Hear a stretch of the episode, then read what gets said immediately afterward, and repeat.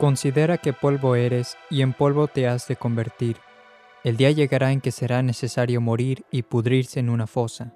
A todos, nobles o plebeyos, príncipes o vasallos, ha de tocar la misma suerte. Apenas con el último suspiro salga el alma del cuerpo, pasará la eternidad, y el cuerpo luego se reducirá a polvo. Imagínate en presencia de una persona que acaba de expirar. Mira aquel cadáver, tendido aún en su lecho mortuorio, la cabeza inclinada sobre el pecho, esparcido el cabello todavía bañado con el sudor de la muerte, hundidos los ojos, desencajadas las mejillas, el rostro de color de ceniza, los labios y la lengua de color de plomo, yerto y pesado el cuerpo. Tiembla y palidece quien lo ve. ¿Cuántos solo por haber contemplado a un pariente o amigo muerto han mudado de vida y abandonado el mundo? Pero todavía inspira el cadáver horror más intenso cuando comienza a descomponerse y ya se percibe un hedor insoportable. Hay que abrir las ventanas y quemar perfumes y procurar que pronto lleven al difunto a la iglesia o al cementerio y que le entierren enseguida para que no infisione toda la casa. Y el que haya sido aquel cuerpo de un noble o un potentado no servirá acaso sino para que despida más insufrible fetidez. Ved en lo que ha venido a parar aquel hombre soberbio, aquel deshonesto. Se veía acogido y festejado en el trato de la sociedad, ahora es horror y espanto de quien le mira. Los parientes se apresuran a arrojarle de la casa, y pagan portadores para que, encerrado en su ataúd, se lo lleven y den sepultura. Prenogaba la fama no a mucho el talento, la finura, la cortesía y gracia de ese hombre, mas a poco de haber muerto, ni aun su recuerdo se conserva. Al oír la nueva de su muerte, se limitan unos a decir que era un hombre honrado, otros que ha dejado su familia con grandes riquezas. Algunos se entristecen porque la vida del que murió les era provechosa, otros se alegran porque esa muerte puede serles útil. Por fin, al poco tiempo, nadie habla ya de él. En las visitas de duelo se trata de otras cosas. Y si alguien se atreve a mencionar al muerto, no falta un pariente que diga, por caridad, no me lo nombréis más. Considera que lo que has hecho en la muerte de tus deudos y amigos, así se hará en la tuya. Se afligen al principio los parientes algunos días, mas en breve se consuelan por la herencia que hayan obtenido y muy luego parece como que su muerte los regocija. En aquella misma casa donde hayas exhalado el último suspiro y donde Jesucristo te habrá juzgado, pronto se celebrarán como antes banquetes y bailes, fiestas y juegos. ¿Y tu alma dónde estará entonces? Mas para ver mejor lo que eres, ve a un sepulcro, contempla el polvo, la ceniza y los gusanos y llora. Observa cómo aquel cadáver va poniéndose lívido Aparece luego en todo el cuerpo una especie de vellón blanquecino y repugnante, de donde sale una materia pútrida, viscosa y hedionda que cae por la tierra. Nacen en tal podredumbre multitud de gusanos, que se nutren de la misma carne, a los cuales a veces se agregan las ratas para devorar aquel cuerpo, corriendo unas por encima de él, penetrando otras por la boca y las entrañas. Se caen a pedazos las mejillas, los labios y el pelo, se descarnan el pecho y luego los brazos y las piernas.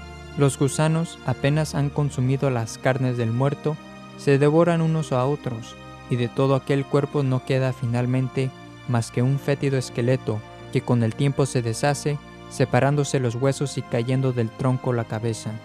Esto es el hombre, un poco de polvo que el viento dispersa. En esta pintura de la muerte, reconócete a ti mismo, y mira lo que algún día vendrás a ser. Acuérdate de que eres polvo y el polvo te convertirás. Piensa que dentro de pocos años, quizá dentro de pocos meses o días, no serás más que gusanos y podredumbre. Todo ha de acabar, y si en la muerte pierdes tu alma, todo estará perdido para ti. Por eso exclama San Bernardo, mira los pecados de tu juventud y avergüénzate, mira los de la edad viril y llora, Mira los últimos desórdenes de tu vida y estremécete y pones pronto remedio. He aquí las tumbas de los muertos, y dite a ti mismo, si volvieran los muertos a vivir, ¿qué no harían por la vida eterna? Y yo, que tengo tiempo, ¿qué hago por mi alma? Llaman los mundanos feliz solamente a quien goza de los bienes de este mundo, honras, placeres y riquezas. Pero la muerte acaba con toda esta aventura terrenal. ¿Qué es vuestra vida? es un vapor que aparece por un tiempo, Santiago 4:15. Aquel poderoso, hoy tan alabado, tan temido y casi adorado, mañana cuando haya muerto, será despreciado, pisoteado y maldito. Con la muerte hemos de dejarlo todo. Una vez puesto en la fosa el cadáver del príncipe, se deshacen sus carnes y no quedan los restos mortales señal alguna que los distinga de los demás. Contempla los sepulcros, dice San Basilio, y no podrás distinguir quién fue el siervo ni quién el Señor. Desiguales nacen los hombres en el mundo, pero la muerte los iguala. Lo que le sucedió a vuestros padres te pasará lo mismo también. Ellos habitaron tu casa, durmieron en ese mismo lecho, pero ahora ya no están allí. Lo mismo te pasará a ti. Nadie ignora que ha de morir, pero el mal está en que muchos miran la muerte tan a lo lejos que la pierden de vista. Establecido está a los hombres que mueran solo una vez. Hebreos 9, 27. Escrita está la sentencia de muerte para todo linaje humano. Decía San Agustín, la muerte solo es segura, los demás bienes y males nuestros inciertos son. No se puede saber si aquel niño que acaba de nacer será rico o pobre, si tendrá buena o mala salud, si morirá joven o viejo. Todo ello es incierto, pero es cosa indudable que ha de morir. Aunque vivieres cuantos años deseas, ha de llegar un día, y en ese día una hora, que será la última para ti. ¿Quién es el hombre que vivirá y no verá la muerte? No ha habido hombre tan necio que se haya creado la ilusión de que no ha de morir. Lo que sobrevino a tus antepasados te sucederá también a ti. ¿De cuántas personas vivían en tu patria al comenzar el pasado siglo? Ni una sola queda con vida. También los príncipes y monarcas dejaron este mundo. No queda más de ellos que el sepulcro de mármol y una inscripción pomposa que hoy nos sirve de enseñanza, patentizándonos que de los grandes del mundo solo resta un poco de polvo detrás de aquellas tumbas. Es cierto, pues, que todos estamos condenados a muerte. Así como estás inscrito en el libro del bautismo, así algún día te inscribirán en el libro de los difuntos. Así como a veces mencionas a tus antepasados diciendo, mi padre, mi hermano, de feliz recuerdo, lo mismo dirán de ti tus descendientes. Tal y como tú has oído muchas veces que las campanas tocaban a muerto por otros, así los demás oirán que tocan por ti. Mira a esos cadáveres, cada uno de ellos dice, ayer a mí, hoy a ti. Lo mismo repite todos los días los retratos de los que fueron tus parientes, los lechos, los vestidos que has heredado. Gentes nuevas pueblan, en cada siglo, casas, plazas y ciudades los antecesores están en la tumba.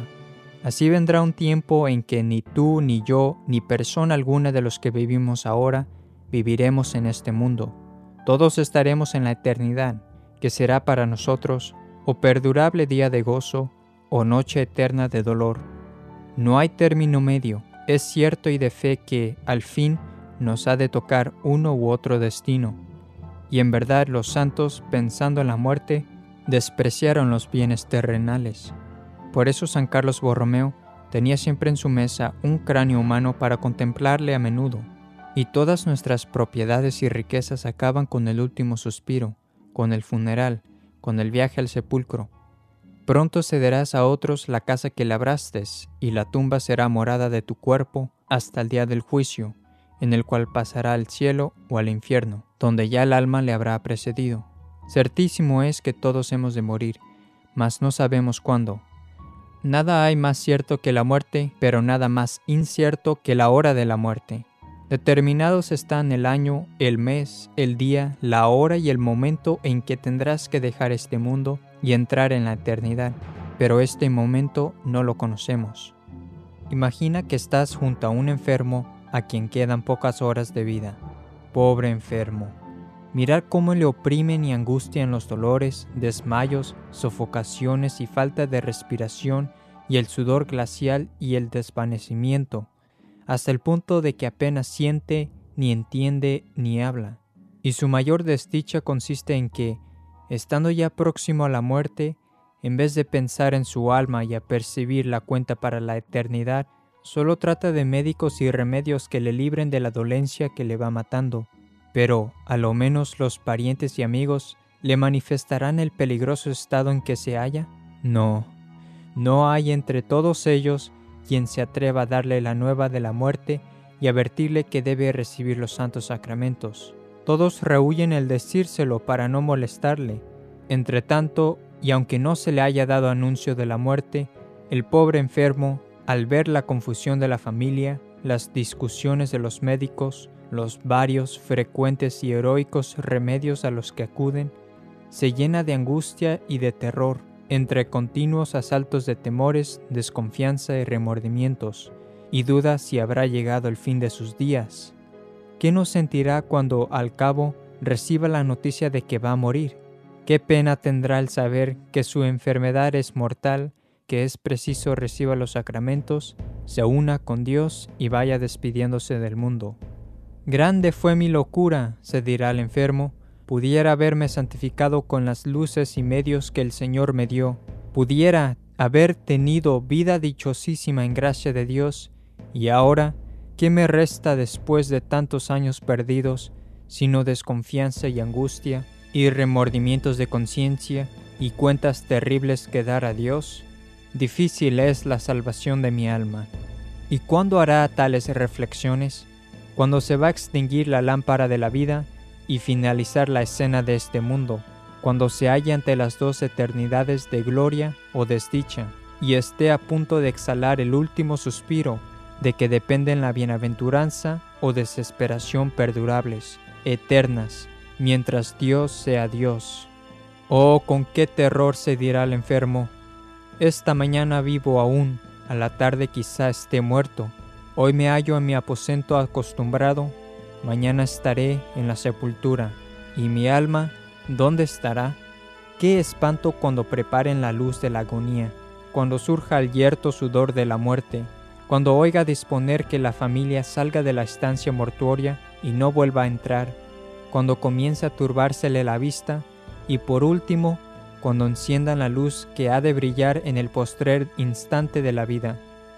Mirad a la muerte a la luz de este mundo, nos espanta e inspira temor, pero con la luz de la fe es deseable y consoladora. Seguir viviendo, exclama San Agustín, es seguir padeciendo, porque la vida presente no nos ha sido dada para reposar, sino para trabajar y con los trabajos merecer la vida eterna.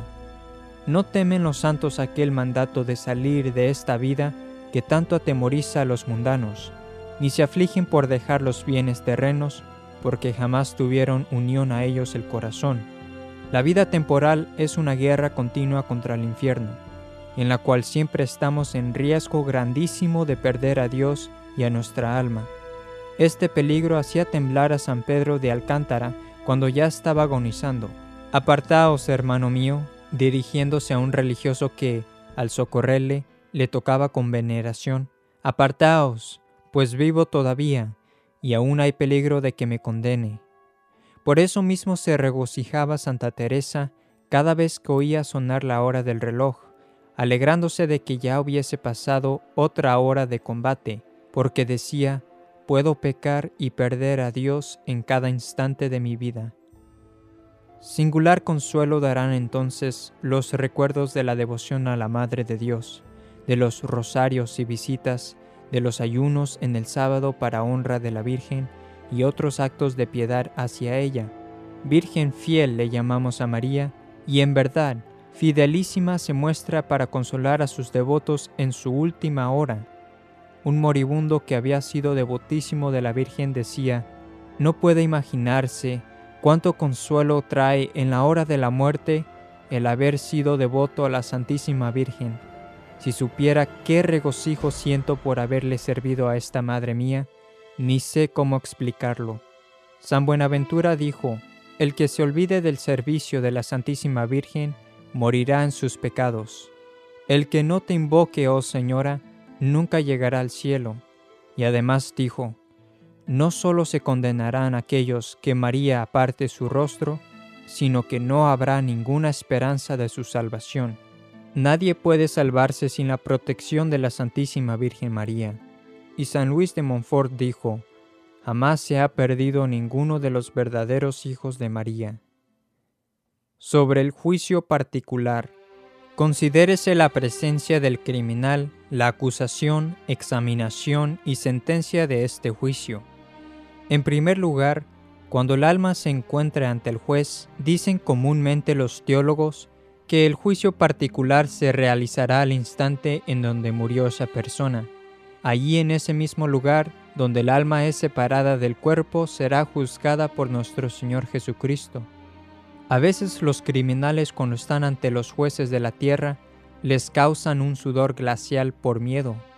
Qué profunda aflicción siente un hijo o un buen vasallo cuando ve al Padre o a su Señor gravemente enojado, pues mucha mayor pena sentirá el alma cuando vea indignado a Jesucristo, a quien despreció. Inmediatamente después de la muerte la persona tendrá un juicio particular y el alma irá al cielo, al infierno o al purgatorio. San Pablo nos dice en Filipenses 2.13, Trabajad con temor y temblor en la obra de vuestra salvación y nuestra Santísima Madre nos dice, cuya misericordia se derrama de generación en generación sobre los que le temen, sobre el pequeño número de los que se salvan. Varios doctores de la Iglesia consideraron el hecho que durante el diluvio solo ocho personas se salvaron. En la destrucción de Sodoma y Gomorra solo fueron cuatro, y de los seiscientos mil hombres capaces de escapar de Egipto, Solo dos llegaron a la tierra prometida y el resto murió en el desierto. Se puede concluir que el número de los elegidos entre los cristianos será proporcionalmente pequeño. He aquí algunas enseñanzas de los padres, doctores y santos de la Iglesia tocante al tema del destino de las personas. Es de lo cierto que pocos se salvan, dice San Agustín. La mayoría de las personas no verá a Dios, comenta San Justino Mártir. Los que se salvarán están en la minoría, añade Santo Tomás de Aquino. La mayor parte de los hombres eligen la condenación en vez de amar a Dios Todopoderoso, dice San Alfonso. Solo hay unos pocos salvos entre los adultos porque muchos cometen pecados de la carne. Excluyendo a los que mueren en la niñez, la mayoría de los adultos se condenarán declara San Remigio de Reims. De cien mil personas que han llevado mala vida, encontrarás apenas una que sea digna de indulgencia, comenta San Jerónimo. Para quien muere fuera de la Iglesia Católica, su fin será el infierno. El Papa Eugenio IV, el año 1441, en su bula Cantate Domino del Concilio de Florencia, declaró ex cátedra lo siguiente, cito, la Santa Iglesia Romana firmemente cree, profesa y predica que nadie que no esté dentro de la Iglesia Católica, no solo los paganos, sino también judíos o herejes y cismáticos, puede hacerse partícipe de la vida eterna, sino que irán al fuego eterno que está aparejado para el diablo y sus ángeles, a no ser que antes de su muerte se unieren con ella, y que es de tanto precio la unidad en el cuerpo de la Iglesia, que sólo a quienes en él permanecen les aprovechan para su salvación los sacramentos y producen premios eternos los ayunos, limosnas y demás oficios de piedad y ejercicios de la milicia cristiana, y que nadie puede salvarse por más limosnas que hiciere, aun cuando derramare su sangre por el nombre de Cristo, si no permaneciere en el seno y unidad de la Iglesia Católica la mayoría de los católicos se irán al infierno. Dijo una vez la beata Ana María Taiji que la mayoría de los cristianos de hoy se condenarán. De los que mueren en un día son tan pocos los que van directo al cielo, ni siquiera diez personas. Muchos se quedan en el purgatorio, y los que son arrojados al infierno son tan numerosos como los copos de nieve en pleno invierno. ¿Por qué la mayoría de los católicos se van al infierno? Son las confesiones mal hechas las que condenan a la mayoría de los cristianos, responde Santa Teresa de Ávila. La mayoría de los sacerdotes se van al infierno. No estoy hablando con ligereza, sino como lo concibo y creo. No creo que se salven muchos sacerdotes, digo que los que se condenan son muy numerosos, dice San Juan Crisóstomo. San Vicente de Pau dice, tiemblo cuando me pongo a pensar en las almas que viven constantemente en estado de condenación. También se pueden ir al infierno los niños y jóvenes. San Gregorio Magno relata de un niño de cinco años de edad que llegado al uso de la razón fue poseído por un demonio por decir una blasfemia y por lo tanto fue arrojado al infierno. Había otro niño de ocho años de edad que murió después de haber cometido su primer pecado y ahora está perdido para siempre. La Santísima Madre de Dios le reveló al gran siervo de Dios Benedicto de Florencia que una niña de 12 años se condenó después de cometer su primer pecado. La descripción más gráfica del infierno fue dada por Nuestra Señora de Fátima a los tres pastorcitos de Portugal en 1917. Los niños dijeron que vieron lo siguiente. Al decir estas últimas palabras, Nuestra Señora abrió de nuevo las manos como en los dos meses anteriores. El reflejo de luz que ellas irradiaban pareció penetrar la tierra y vimos como un gran mar de fuego y sumergidos en ese fuego a los demonios y las almas como si fuesen brasas transparentes y negras o bronceadas, con forma humana, que flotaban en el incendio llevadas por las llamas que de ellas mismas salían juntamente con nubes de humo, cayendo hacia todos lados, semejante al caer las chispas en los grandes incendios, sin peso ni equilibrio, entre gritos y gemidos de dolor y desesperación que horrorizaban y hacían estremecer de pavor. Los demonios se distinguían por formas horribles y asquerosas de animales espantosos y desconocidos, pero transparentes como negros carbones en brasa. Aterrorizados levantamos la mirada hacia Nuestra Señora, quien nos dijo con bondad y tristeza, Vistéis el infierno a donde van las almas de los pobres pecadores. Para salvarlas, Dios quiere establecer en el mundo la devoción a mi inmaculado corazón. Nuestra Señora de Fátima nos dijo, la mayoría de las almas se van al infierno más por los pecados de la carne que por cualquier otro pecado. También declaró, muchos matrimonios no son buenos, no son agradables a nuestro Señor y no son de Dios. La hermana Lucía de Fátima declaró, Teniendo en cuenta el comportamiento de la humanidad, solo una pequeña parte de la humanidad se salvará. Lucía nos relata de una conversación que tuvo con Jacinta. Lucía encontró a Jacinta sentada sola, quieta y muy pensativa, con la mirada perdida. ¿En qué piensas, Jacinta? De la guerra que está por venir, tantas personas que morirán y casi todas irán al infierno. Nuestro Señor nos dice que son pocos los que se salvan. Señor, ¿son pocos los que se salvan? Él en respuesta dijo a los oyentes, Esforzaos a entrar por la puerta estrecha, porque os aseguro que muchos serán los que busquen entrar y no podrán. Lucas 13, 23. Entrad por la puerta estrecha, porque ancha es la puerta y espaciosa la senda que lleva la perdición, y son muchos los que por ella entran. Qué estrecha es la puerta y qué angosta la senda que lleva la vida, y cuán pocos los que dan con ella. Mateo 7, 13.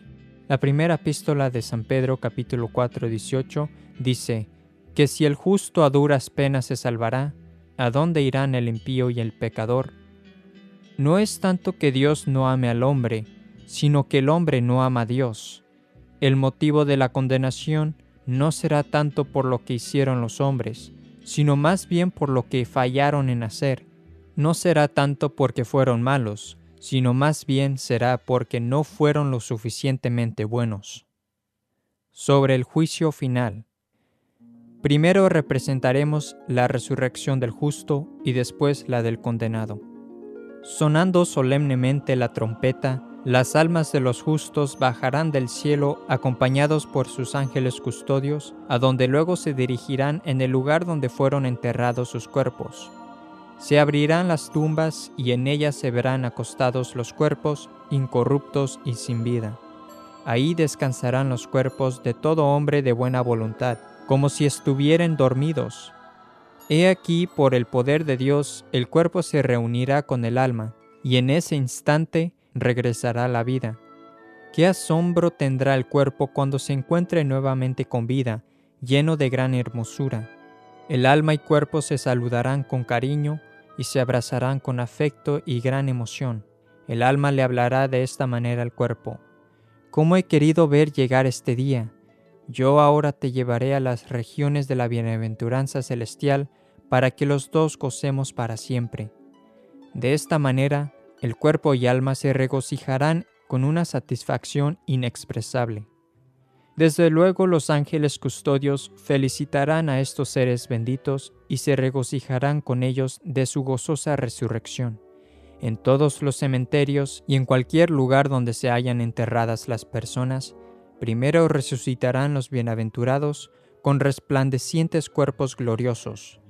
Las palabras de Jesucristo dicen, no tenéis que admiraros de esto, pues vendrá tiempo en que todos los que están en los sepulcros oirán la voz del Hijo de Dios, y saldrán los que hicieren buenas obras a resucitar para la vida, pero los que las hicieron malas resucitarán para ser condenados. Y como en cada cementerio hay muchas personas que resucitarán, y entre ellos un número considerable serán buenos y justos, imagínense qué placer se tendrá de poder verse de nuevo, vestidos de cuerpos brillantes y gloriosos. Una vez terminada la resurrección de los justos, vendrá inmediatamente la de los impíos. Ay, pero qué diferente será. En cada sepultura todas las almas condenadas llegarán a las sepulturas de sus cuerpos y se verán obligadas a resucitarlos y reunirse a ellos, pero lo harán con gran resistencia y repugnancia. Cuando el alma vea su propio cuerpo, querrá alejarse de él con una gran repulsión, porque el cuerpo será tan horrible que el alma sentirá que mejor sería irse directamente al infierno que unirse de nuevo con él, pues los cuerpos de los condenados se parecerán más a los demonios que a los hombres, serán tan espantosos, tan asquerosos, tan ofensivos. Sin embargo, aunque se resista y se oponga, el alma deberá reunirse a su cuerpo, ahora tan horrible. Así lo deberá hacer, porque Dios la obligará a hacerlo. Luego el alma dirá, Oh maldito cuerpo, ya por varios cientos de años he tenido que padecer los tormentos del infierno, y ahora tú debes regresar conmigo al infierno eterno. Vos tenéis la culpa por toda mi desgracia. Yo os di buenos consejos, pero no quisiste seguirlos. Por lo tanto, ahora estáis condenado para siempre. Ay de mí, alma infeliz que soy, ay de mí, ahora y para siempre. Y sus cuerpos serán horrorosamente feos, tan desagradables en apariencia, que se estremecerán al verse uno al otro. ¿Quién puede describir el llanto que prevalecerá entre estos seres desgraciados? Reflexionen bien, quien quiera que sea ahora que está oyendo qué terrible desesperación padecerás si llegarás a encontrarte entre el número de estas almas perdidas. ¡Ay! ¿Qué hemos hecho? ¡Ay de nosotros los más miserables! Maldita seas mi esposa que me has provocado al pecado. Malditos sean ustedes mis hijos que son la causa de mi perdición. Malditos ustedes mis amigos y conocidos porque vos sois la ocasión de la caída de esta calamidad. Malditos sean para siempre todos los que han sido compañeros de mi vida y participaron en mi pecado. Cada vez que pases por el cementerio en el pueblo donde vives, recuerda que allí serás enterrado en la tumba hasta la resurrección general. Por lo tanto, hacer buen uso de la poca vida que se te ha concedido para que seas contado entre los justos para que resucites con ellos a la eterna felicidad, y no con los réprobos a los eternos tormentos. Luego vendrá la sentencia del juicio final. Primero vendrá el acusador, que es el demonio. San Agustín dice, el demonio estará en el tribunal de Cristo. Él nos acusará de todo lo que hemos hecho, anunciando el día y la hora en que cometimos el pecado. Recitará las palabras de nuestra profesión es decir, el demonio recordará nuestras propias promesas, las cuales después no las cumplimos. Y luego le dirá al juez, Señor, Él te abandonó, por quien tú habías muerto para salvarlo. Y aún así, Él prefirió ser mi esclavo, por lo tanto, me pertenece a mí. Llegada la hora de la sentencia, Jesucristo le dirá a los elegidos aquellas dulces palabras. Venid benditos de mi Padre poseer el reino que os está preparado desde el principio del mundo. Cuando San Francisco de Asís supo por revelación que estaba predestinado, sintió altísimo e inefable consuelo. ¿Qué consolación no sentirá los que oyeren que el juez les dice, Venid hijos benditos, venid a mi reino, no más trabajos ni temor, conmigo estáis y estaréis eternamente? Los réprobos al contrario dirán a Jesucristo, y nosotros desventurados, ¿qué hemos de hacer? Y el eterno juez les responderá, Vosotros, ya que despreciasteis y rechazasteis mi gracia, apartaos de mí, malditos, id al fuego eterno, apartaos de mí, que no quiero ni veros ni oíros, oíd, malditos, que menospreciasteis mis bendiciones. ¿Y a dónde, Señor, irán estos desdichados? Al fuego del infierno, para arder allí en cuerpo y alma. ¿Y por cuántos años o siglos? Por toda la eternidad, mientras Dios sea Dios. Después de la sentencia, dice San Efrén, los réprobos se despedirán de los ángeles, de los santos y de la Santísima Virgen Madre de Dios. Adiós justos, adiós cruz, adiós gloria, Adiós padres e hijos, ya no nos veremos jamás. Adiós Madre de Dios, María Santísima. Y en medio de la tierra se abrirá una inmensa fosa, por donde, juntos y mezclados, se hundirán demonios y réprobos, los cuales verán cómo tras ellos se cierra aquella puerta que jamás ha de abrirse, nunca en la eternidad. Oh maldito pecado, ¿a qué desdichado fin llevarás un día a tantas pobres almas, o almas desventuradas a quienes aguarda tan espantoso fin. De las penas del infierno. Es de fe que existe el infierno. En el centro de la tierra se encuentra esta prisión destinada para castigar a los que se rebelan contra Dios. ¿Qué es, pues, el infierno? El lugar de tormentos, donde todos los sentidos y potencias del condenado han de tener su propio castigo y donde aquel sentido que más hubiere servido de medio para ofender a Dios, será más gravemente atormentado.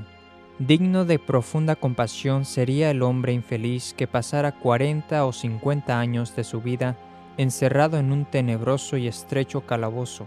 Pero el infierno es una cárcel por completo cerrada y oscura, donde no penetrará nunca ni un rayo de sol ni de luz alguno el olfato padecerá su propio tormento. Leemos en la vida de San Martín que el maligno se le apareció en una ocasión y que la fetidez que llenaba el cuarto causaba tanta angustia que se dijo el santo, si un solo demonio tiene un olor tan desagradable, ¿qué será la fetidez en el infierno, donde hay miles y miles de demonios todos juntos? Allí, dice Santo Tomás, la compañía de otros desdichados no alivia, antes acrecienta la común desventura. Mucho más penarán sin duda por la fetidez asquerosa, por los lamentos de aquella desesperada muchedumbre y por la estrechez en que se hallarán amontonados y oprimidos, como ovejas en tiempo de invierno, como uvas prensadas en el lagar de la ira de Dios. Padecerán asimismo el tormento de la inmovilidad, tal como caiga el condenado en el infierno, así ha de padecer inmóvil, sin que le sea dado cambiar de sitio, ni mover mano ni pie mientras Dios sea Dios. Será atormentado el oído con los continuos lamentos y voces de aquellos pobres desesperados, y por el horroroso estrueno que los demonios moverán. Huye a menudo de nosotros el sueño cuando oímos cerca gemidos de enfermos, llanto de niños o ladrido de algún perro. Infelices reprobos, que han de oír forzosamente por toda la eternidad los gritos pavorosos de todos los condenados. Sabemos que los hombres a menudo pecan contra la templanza, satisfaciéndose golosamente en los alimentos y bebidas. Por lo tanto, Dios ha designado una pena severa por este pecado en el mundo venidero. Cristo anunció de hecho en las palabras, Ay de ustedes que estáis saciados, porque tendréis hambre. Lucas 6:25. Es imposible que nosotros nos formemos una idea real de los dolores del hambre porque nunca los hemos sufrido. Si por una jornada completa no tuvieras nada que comer, el tiempo te parecerá muy largo y desearás mucho la comida. Y si te privaras de cualquier alimento por dos o tres días, qué miseria sería. Pero si un hombre no tiene nada que comer durante una sola semana y fuere dejado víctima del hambre, ¿qué sería de él? Además del hambre que sufrirán los condenados, sufrirán también la sed más ardiente que está más allá del poder de las palabras para describir. Cada uno sabe lo terrible que son los sufrimientos causados por la sed. Son simplemente insoportables. Los que son invadidos por la sed beben de las fuentes más impuras y si nada se puede obtener para saciar su sed, el resultado es una persistente y dolorosa muerte. La sed sufrida por los condenados es infinitamente peor, más intensa, más dolorosa que cualquier ser que hayáis experimentado en la tierra. Si un hombre mortal lo pudiera concebir, aunque sea por un breve tiempo, se desmayaría y moriría de inmediato. Nunca hay pausa ni descanso para los condenados. Son lanzados de un tormento a otro sin cesar. Esto ocasiona la sed pero el calor del fuego del infierno, donde arden día y noche por los siglos de los siglos, es la causa principal que de la sed insoportable los consume. Sumergidos en llamas de fuego, nunca obtendrán el refresco del agua. Qué grande debe ser la sed que padecen. Escucha la súplica de un alma condenada que implora fervorosamente el don de una sola gota de agua. Padre Abraham, compadécete de mí y envía a Lázaro que moje la extremidad de su dedo en agua para refrescar mi lengua porque soy atormentado en esta llama. Dios tan misericordioso, te pido solo agua, pido una sola gota de agua para dar breve alivio a mi lengua ardiente. Tú que no rechazáis una petición tan moderada, tú quien eres alabado por las criaturas por ser la bondad misma. Pero esta súplica es vana Dios da el oído sordo a la voz de sus súplicas, ni una sola gota de agua se les dará para mitigar sus sufrimientos. Porque para aplacar el sufrimiento insoportable del hambre, se cuenta que ha habido personas que se han devorado todo lo que pueden poner en sus manos, sean hierbas, hojas, animales inmundos y repugnantes, más aún, ha habido hombres que incluso se han obligado a alimentarse de la carne de sus semejantes, las madres sacrificando sus hijos y algunos hasta han comido su propia carne. Arrastran una existencia prolongada hasta que se consumen todas sus fuerzas y por último, a través de la tortura del hambre, pierden sus sentidos, rugiendo llorando y gruñendo, muriendo así con la muerte más miserable. Si tales son los afectos del hambre en la tierra, ¿qué hambre será la que sufrirá en el infierno? Si la falta del alimento durante unos días solo causa esa tortura, ¿qué será un hambre perpetua y continua? ¿Quién puede pensar sin espantarse del hambre que sufren en el infierno? De las otras penas del infierno. El venerable Veda relata la siguiente historia de un hombre que estaba peligrosamente enfermo y una noche se pensaba que estaba muerto. A la mañana siguiente recuperó la conciencia, asombrados todos los que estaban con él, se levantó de su lecho de enfermo, diciendo que Dios le había concedido una prórroga de días, a fin de que pudiera llevar una vida diferente. Después de dividir sus bienes entre sus hijos y dando una parte a los pobres, entró en un modo de vida totalmente diferente. Encerrándose en una pequeña tienda de campaña al lado de un río, vivió sus días y noches en llanto. En invierno se sumergía en las aguas heladas del río hasta el cuello y a continuación, con escalofríos y entumecido por el frío, se sumergía en agua caliente, causándole una gran agonía que no pudo aguantar el no llorar. Cuando se le preguntó por qué era así su extraña conducta y cómo podría soportar los bruscos cambios de un calor intenso al frío extremo, él respondió, He visto cosas peores que eso. ¿Qué visteis? le preguntaron, y él respondió, He visto cómo los infelices en el otro mundo son echados de un incendio consumidor a un frío helado y del frío helado a las llamas ardientes. Cuando me doy cuenta de lo que tienen que soportar, mis leves penas parecen que son nada. Esta historia, relatada por un santo conocido como el Venerable Veda, nos muestra de hecho lo terrible que son los tormentos del infierno. Del humo del infierno. En esta horrible oscuridad, los condenados se encuentran indefensos como los ciegos o como los que han perdido cruelmente sus ojos. No ven nada, pues el humo arde en sus ojos y los humos tóxicos de azufre destruyen la vista. Sabemos cuán denso es el humo relatado por San Juan en el Apocalipsis 14:11. Sabéis qué desagradable es el humo que pica en los ojos y las fosas nasales. De hecho, nadie puede permanecer en él por 15 minutos sin sofocarse y quedarse medio ciego. Si esto es así en la tierra, ¿cómo será en el infierno? Aún en este mundo el suplicio del fuego es el más terrible de todos, mas hay tal diferencia entre las llamas de la tierra y las del infierno, que, según dice San Vicente Ferrer, en comparación de aquellas, las nuestras son como si fueran de hielo.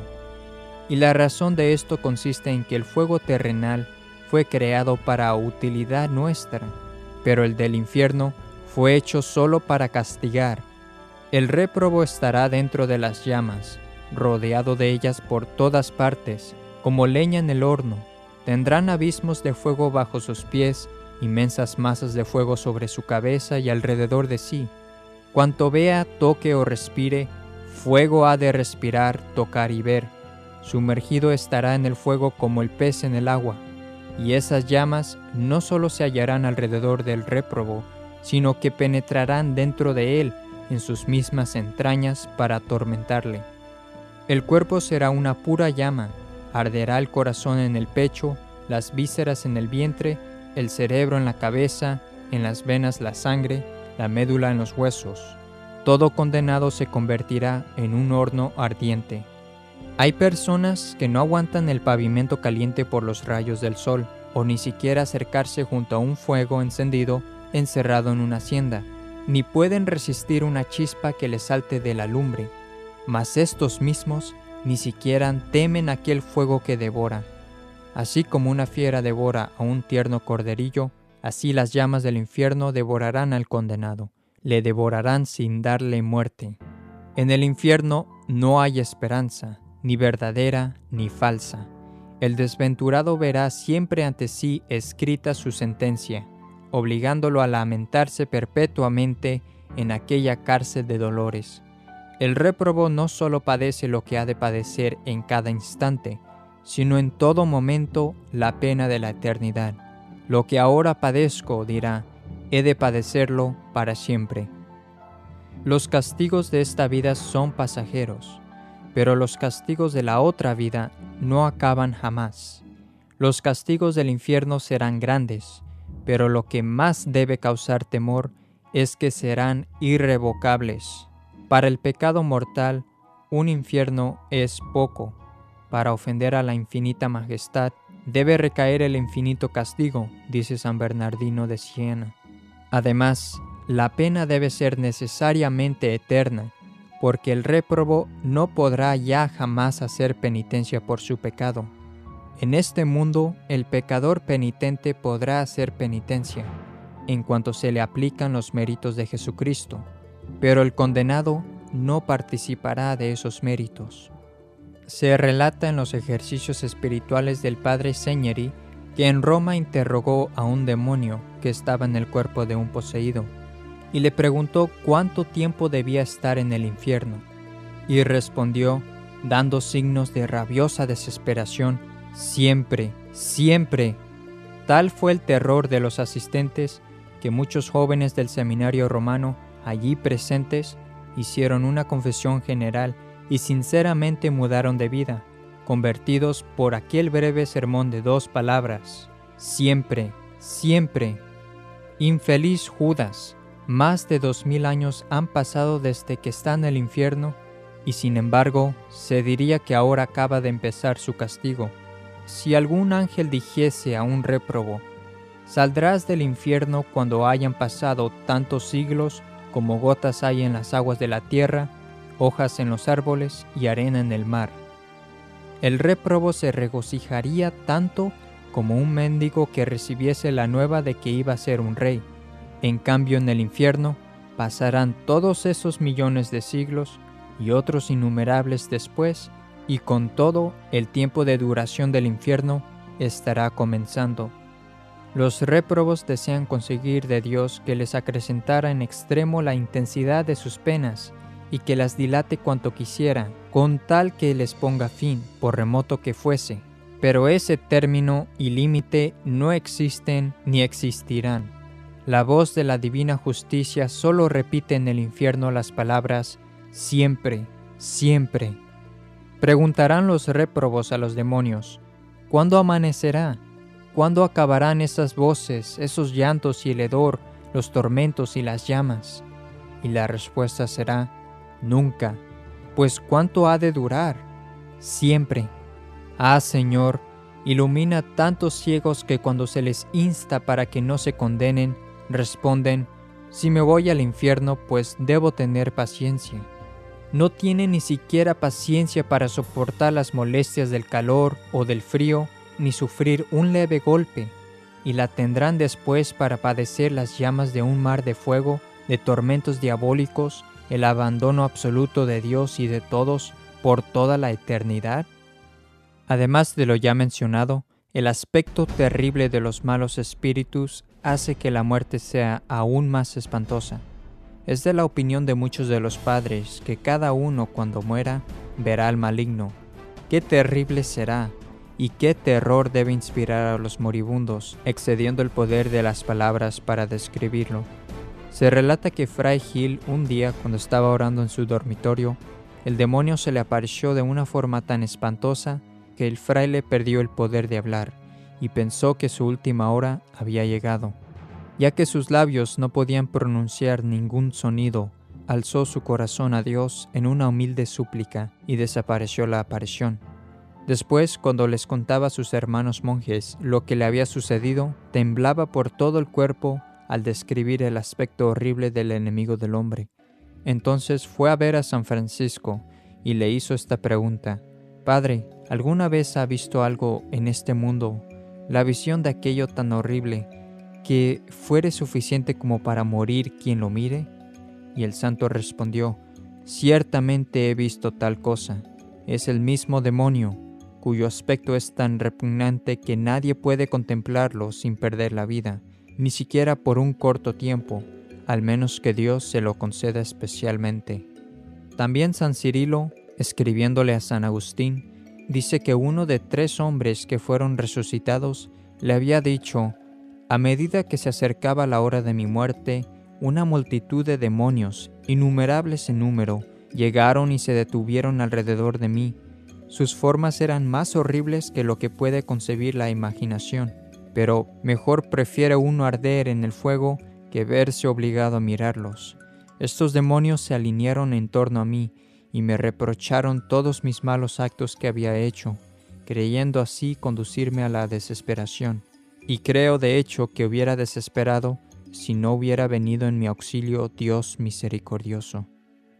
San Antonio relata que a uno de sus hermanos de su orden dio un fuerte grito al ver el demonio quien se le apareció. Sus hermanos monjes, alarmados, corrieron a donde estaba y lo encontraron más muerto que vivo.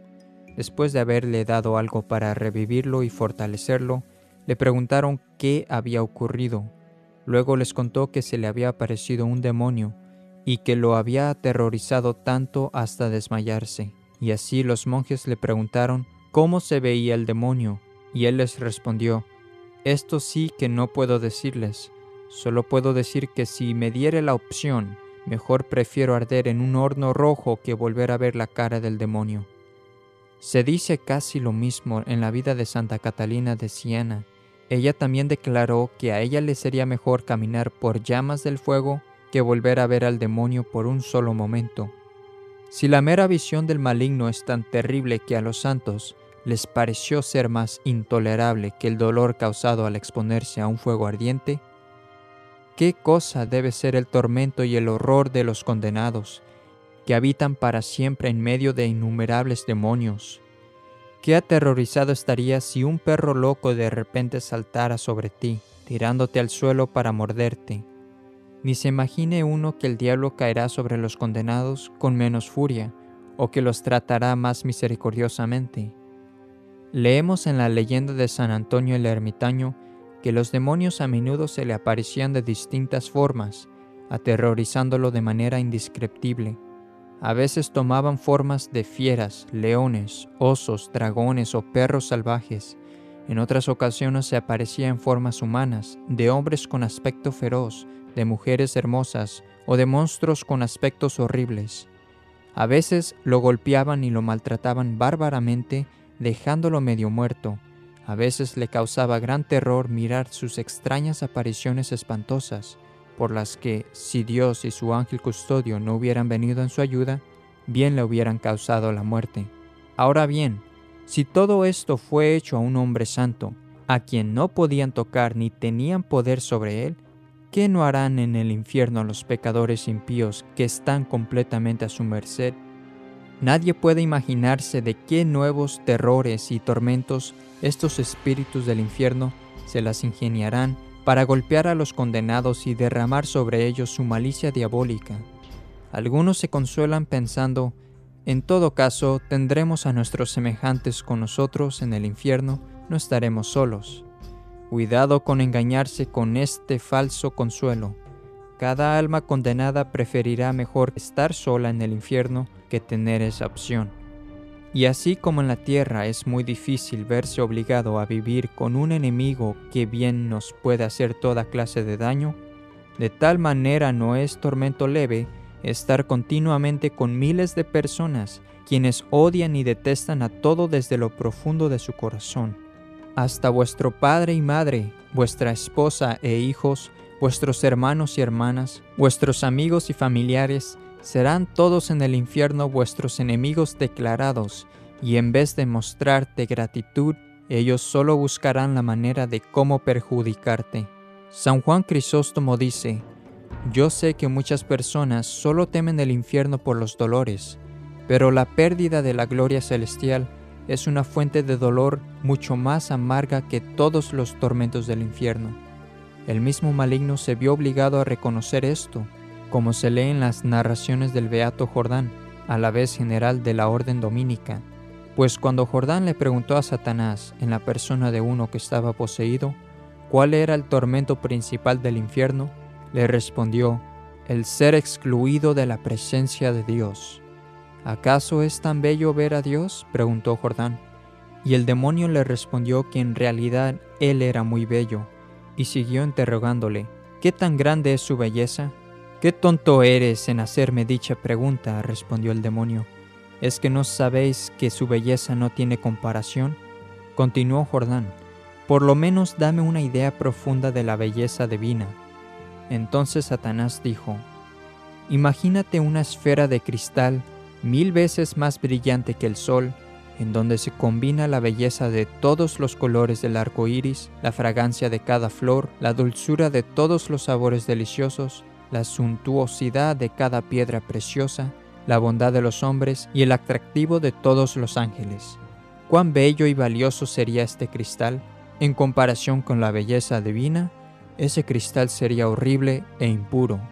Y dime, preguntó el buen monje, ¿qué harías por ser admitido a la visión de Dios? Y el demonio le respondió, si hubiera una columna que se alzara desde la tierra al cielo, llena de puntas afiladas y de clavos y ganchos, aceptaría con mucho gusto ser arrastrado hacia arriba y hacia abajo en esa columna a partir de ahora hasta el día del juicio, con tal que se me concediera el ver el rostro divino por unos breves momentos.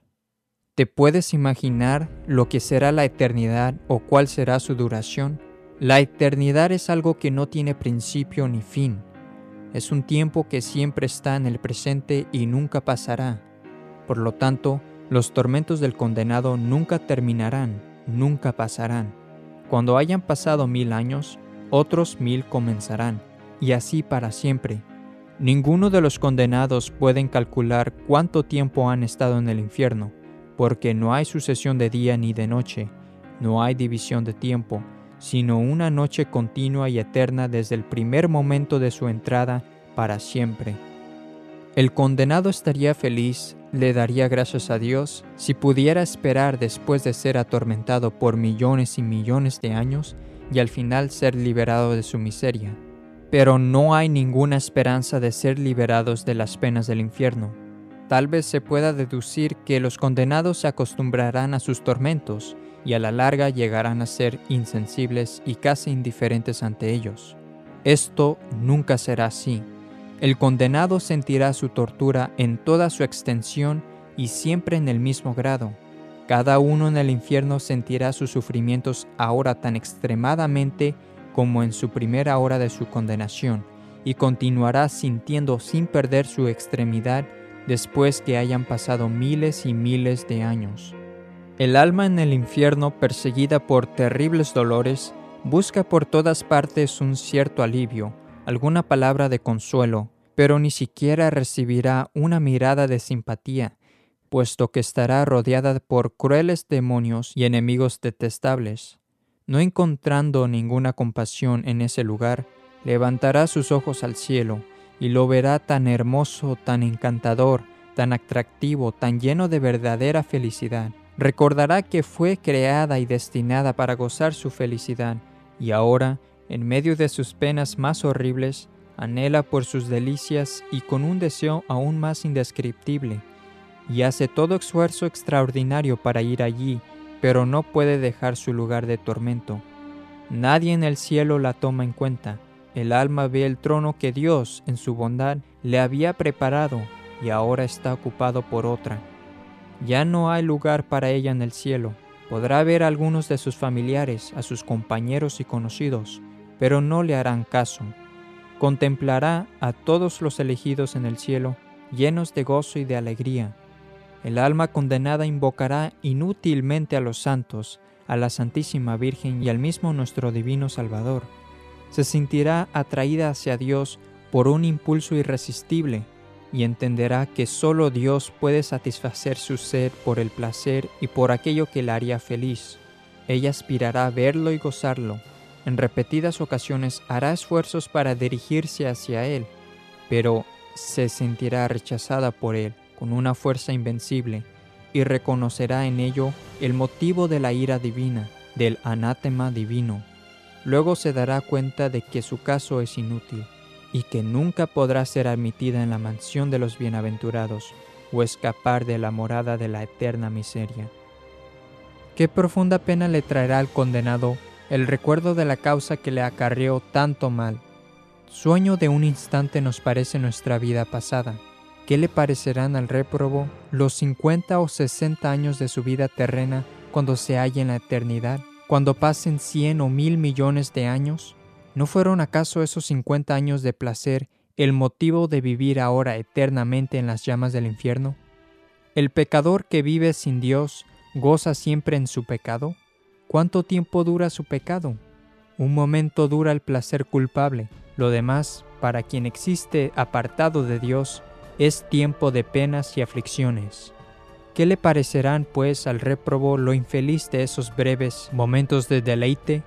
¿Qué le parecerán, sobre todo, el último pecado por el cual se condenó?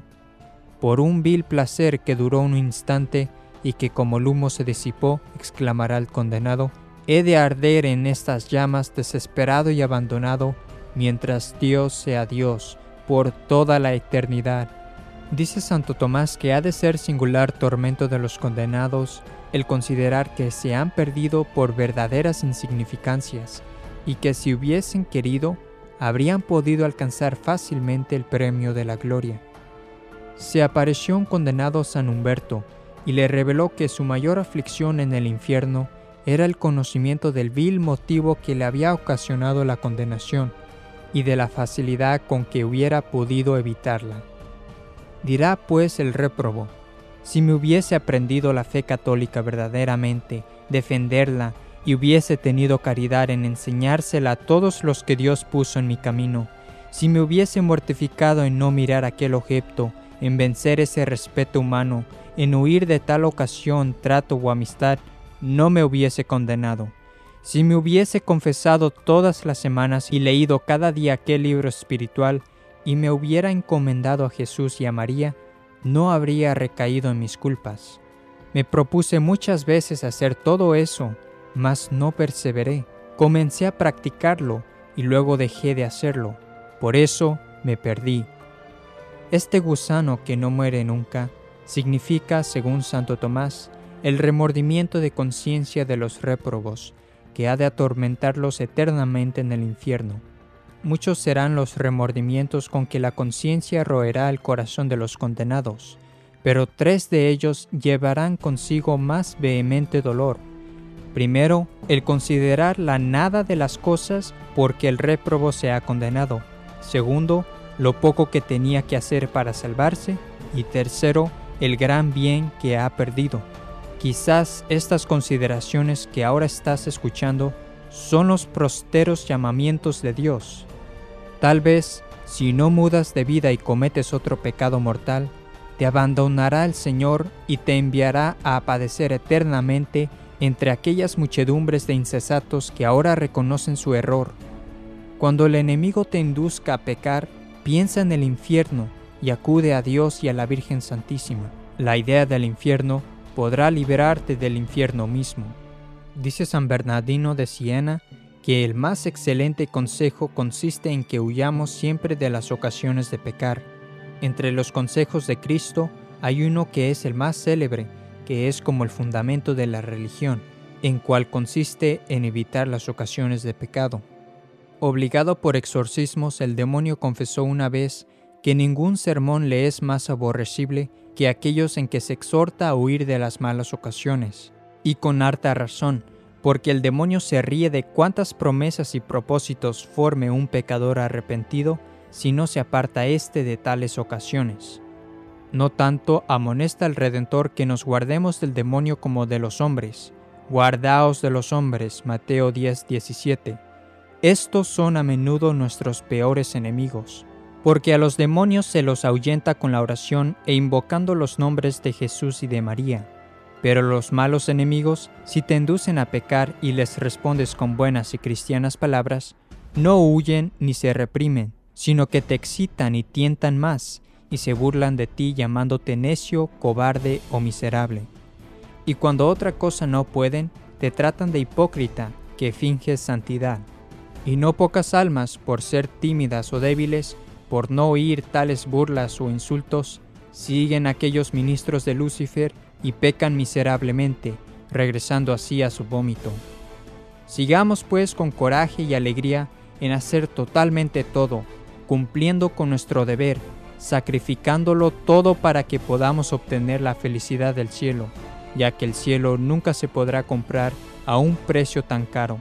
Si tuviéramos que hacer por el cielo la mitad de lo que hacen las personas por ganarse la vida, por ganarse una pequeña cantidad de riqueza, o de poder, o de fama, o solo para disfrutar la vida, estaremos seguros que obtendríamos un alto lugar entre los santos.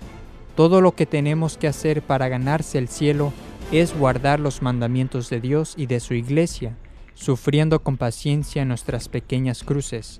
Todo lo que requiere el cielo para ser digno de él son todos nuestros sufrimientos, sacrificios y batallas, e incluso mil veces más. La vida es corta, las penas, los sufrimientos, los trabajos, los combates, las cruces también son cortas y pasajeras, pero el cielo y sus alegrías son extraordinarios y satisfacen todos los deseos del corazón y nunca terminarán. Rezar a menudo esto en tu corazón.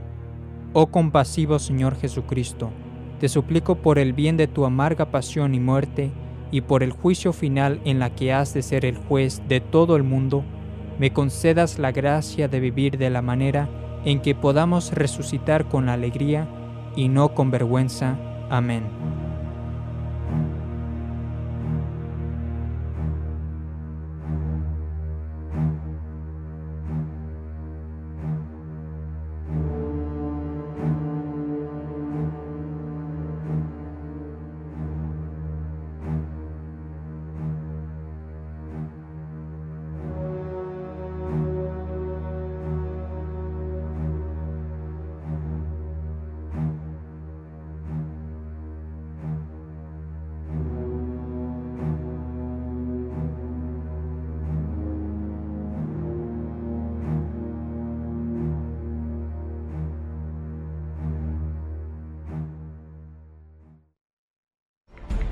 Consulte nuestra página web vaticanocatólico.com para más información acerca de nuestro DVD de varios programas en uno, videos sobre los temas de creación y milagros, la imagen milagrosa de la Virgen de Guadalupe y cómo lo que le ocurrió a la Iglesia Católica después del Vaticano II está predicho en el tercer secreto de Fátima.